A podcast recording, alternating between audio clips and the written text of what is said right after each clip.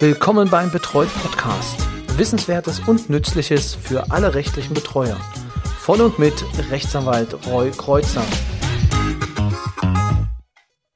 Herzlich willkommen zu einer neuen Folge des Betreut Podcast, dem Podcast für rechtliche Betreuer.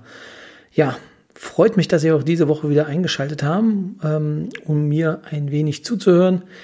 Was wollen wir uns heute anschauen? Heute schauen wir uns zwei Dinge an. Zum einen die Pfändungsfreigrenze, die erhöht wurde zum 1. Juli 2021 und dann schauen wir uns noch ein Urteil an, welches sich mit der Vergütung äh, der Betreuer beschäftigt. Also zwei kurze Sachen heute, aber die sind äh, ja vor allem für den Geldbeutel wichtig. Das eine für den Geldbeutel des Betroffenen und der andere der Geldbeutel des Betreuers. Genau, fangen wir an mit dem Geldbeutel des Betroffenen und zwar die Pfändungsfreigrenze. Pfändungsfreigrenze, was bedeutet das? Die meisten werden es von Ihnen wissen. Es gibt einen Freibetrag gemäß ZPO, nachdem, wenn es eine Pfändung auf einem Konto oder ähm, bei dem Arbeitgeber gibt, die frei sind, also im Sinne von, dass diese Summe dem Betroffenen verbleiben muss. Diese Summe lag bisher bei 1.179,99 Euro. Also bis zu dieser Grenze konnte der Betroffene das Gesamtgeld, was er zur Verfügung hatte, bei einer Pfändung auch behalten. Alles, was darüber hinausging, wurde gefändet. Also diese Freigrenze ist jetzt berechnet für eine Person ohne unterhaltspflichtige Kinder also für die Einzelperson. Gibt es unterhaltspflichtige Kinder, erhöht sich der Betrag entsprechend. Dieser insgesamt, also dieser Betrag, den ich jetzt genannt habe, für Alleinstehende, der hat sich jetzt erhöht und zwar auf 1.259,99 Euro. Das heißt, bis zu diesem Wert darf ab dem 1. Juli 2021 alles behalten werden, beziehungsweise der Betrag darf nicht gefändet werden. Alles, was drüber ist, da gibt es dann anteilig ähm, eine Beteiligung. Aus meiner Sicht ähm, sehr schön für die Betroffenen, da ihnen dann natürlich jetzt mehr Geld zur Verfügung steht. Doch kommen wir nun zum zweiten Teil dieses Podcasts und zwar zum, zur Vergütung des Betreuers. Dort gibt es eine Entscheidung des Bundesgerichtshofs aus dem Jahr 2020, die allerdings für, ähm, ja, für Sie alle, für alle Berufsbetreuer sehr interessant ist, da es sich nämlich hier um die Erstvergütung handelt nach einem Auslaufen einer vorläufigen Betreuung. Doch alles ganz ruhig nacheinander. Worum ging es? Welcher Fall musste da vom Bundesgerichtshof entschieden werden? Wir schauen uns das Ganze einmal an. So, und hier möchte ich aus dem Urteil zitieren. Also, wer sich das Ganze mal ähm, anschauen möchte, oh, es ist ein Beschluss, es ist kein Urteil, es ist der Beschluss vom 6.5.2020, römisch 12, ZB 534 aus 19, ein Beschluss des Bundesgerichtshofs. Genau. Und dann gucken wir uns erstmal an, worum es überhaupt ging. Also, der Beteiligte zu 1 wurde mit Beschluss des Amtsgerichts vom 16. Februar 2017 für den ja, mittlerweile Verstorbenen, zum damaligen Zeitpunkt mittellosen und nicht in einem Heim lebenden Betroffenen zum vorläufigen Betreuer bestellt. Ist natürlich jetzt, also für alle, die anfangen, äh, wichtig. Das äh, sind nämlich die Indikatoren, aus denen sich dann auch die Vergütung zusammensetzt. Also mittellos und nicht im Heim lebend.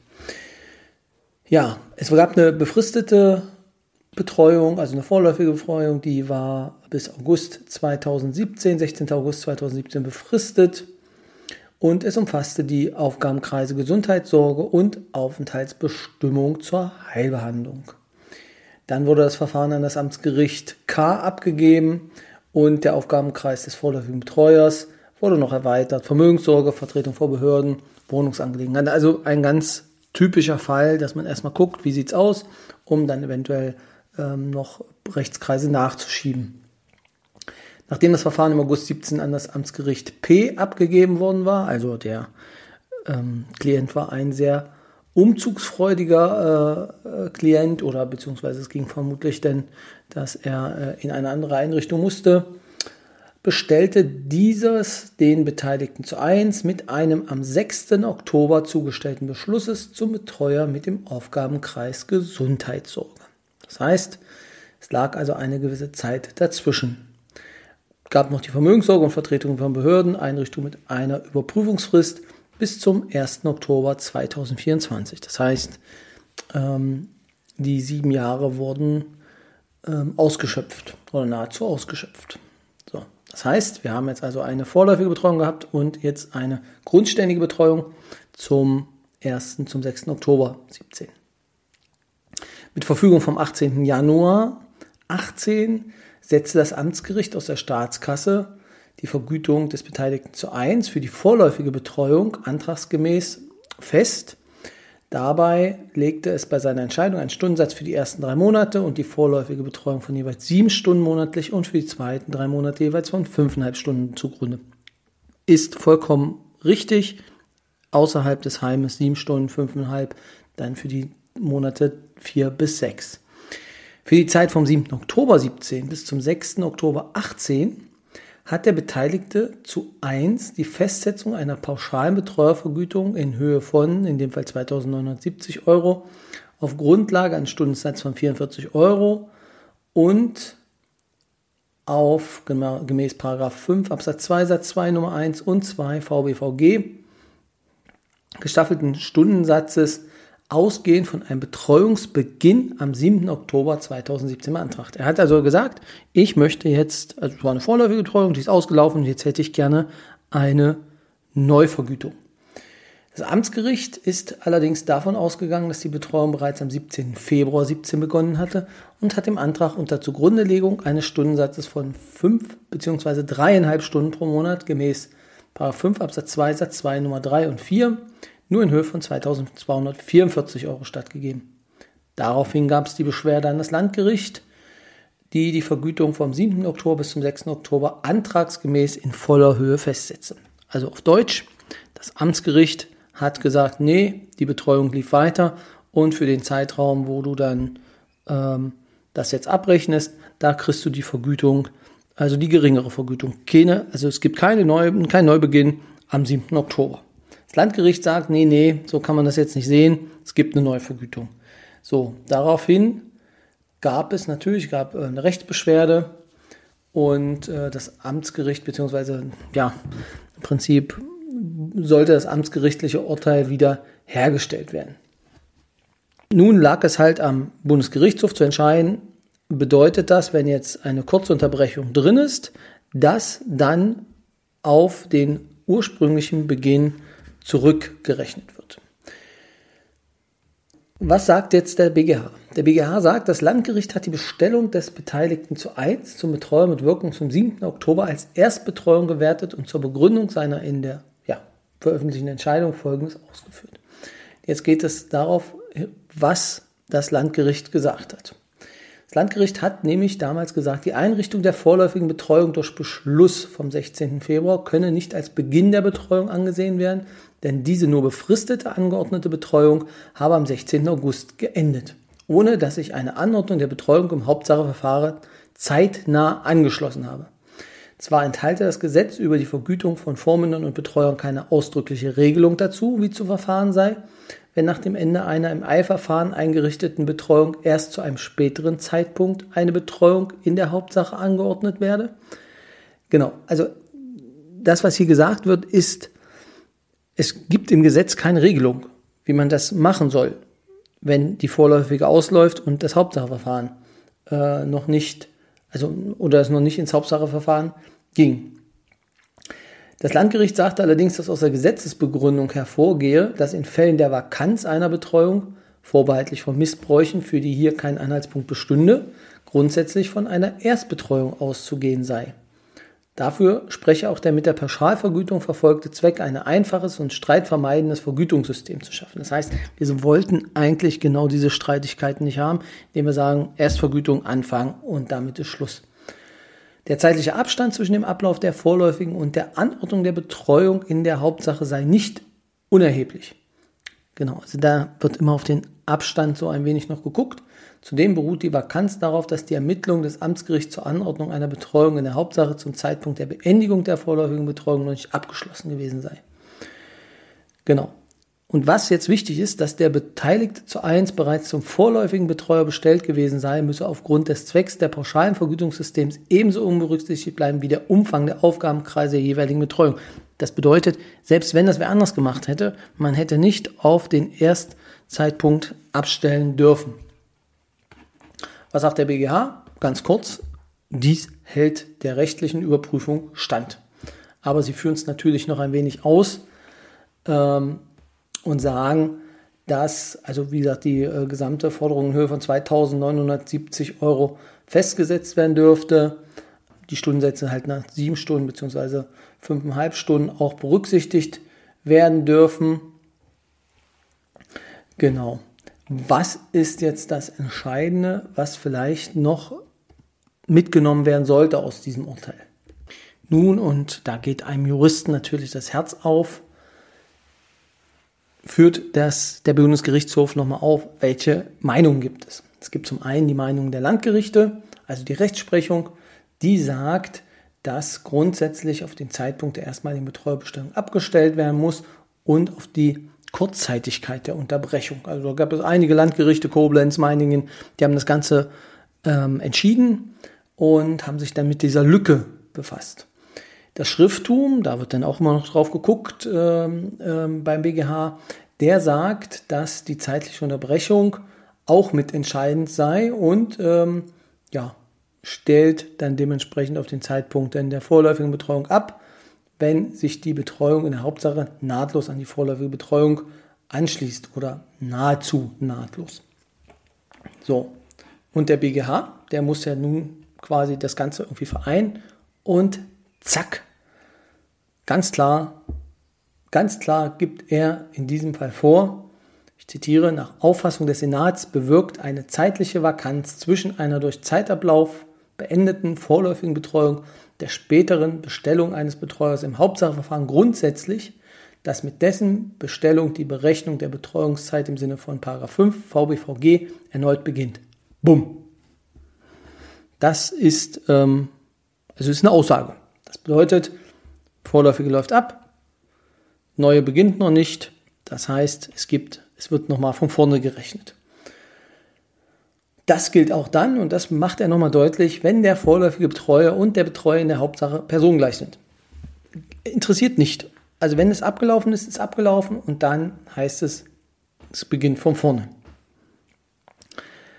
Wenn es Personen ungleich ist, macht es natürlich mehr Sinn, beziehungsweise ist es natürlich wirtschaftlich äh, sinnvoller ähm, oder nachvollziehbarer, sagen wir es mal so, als äh, wenn wahrscheinlich noch ein halbes Jahr die Unterlagen jetzt schon zusammen sind und ähm, ja, dann man trotzdem nochmal neu beginnen muss mit der Vergütung, aber die Sachen nicht mehr zusammensuchen muss.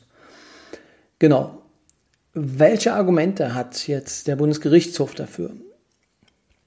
Und äh, er geht da ganz klar darauf ein und ähm, sagt, dass die Lücken, Lücke ist Lücke und das heißt, äh, in dem Fall muss dann neu begonnen werden. Denn die Aufhebung der Betreuung sowie das Ende der Betreuung durch Fristablauf stellen eine Veränderung der Umstände dar, die dazu führt, dass der Betreuer keine Vergütung mehr erhält. Dies spricht dafür, dass damit auch das Ende der Berechnungszeitraums eintritt. Das finde ich ein sehr, sehr, sehr gutes Argument, mit dem ich auch, also es gab auch den Fall, dass ich das schon mal beim Amtsgericht ähm, ja, durchfechten musste, hätte müssen, was ich dann nicht gemacht hatte. Aber das war auch meine Argumentation, zu sagen, naja, dazwischen ist ja jetzt keine Vergütung und ähm, wenn ihr den Zeitlauf dann mitberechnet, es geht ja irgendwie nicht. Ich muss ehrlich sagen, ich bin da nicht dran geblieben in dem Moment. Äh, Wahrscheinlich hätte ich sogar das Verfahren denn gewonnen. Also mit sehr großer Wahrscheinlichkeit sogar.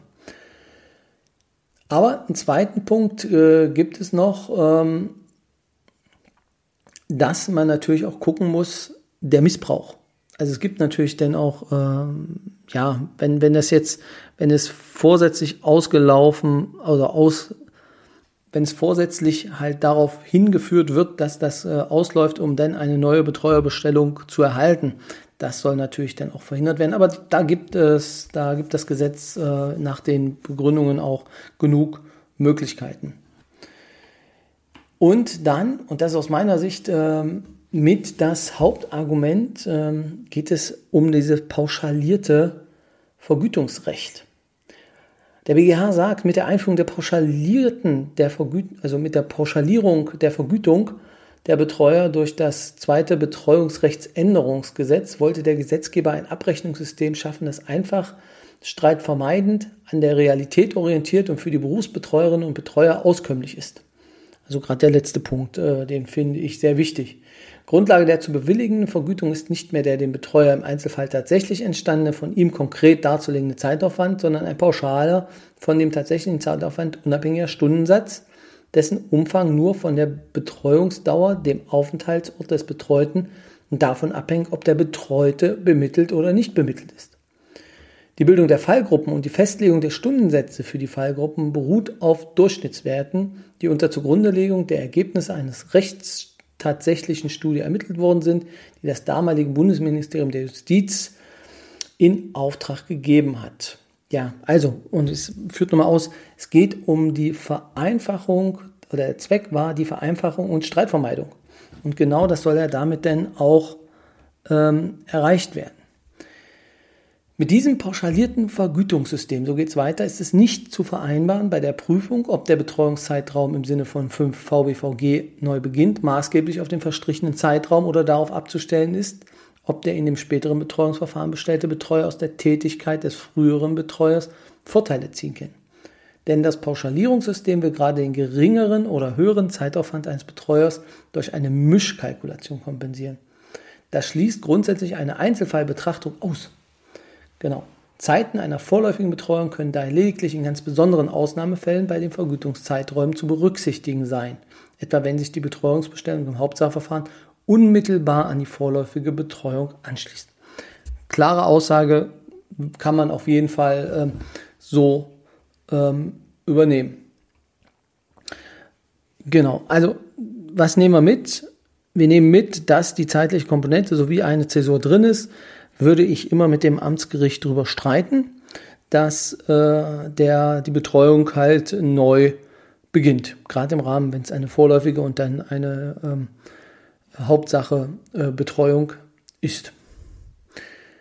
Genau, das war es dann auch schon wieder für heute. Ähm, ich hoffe, dass Ihnen die Entscheidung, äh, wenn noch nicht bekannt, nun aber bekannt ist.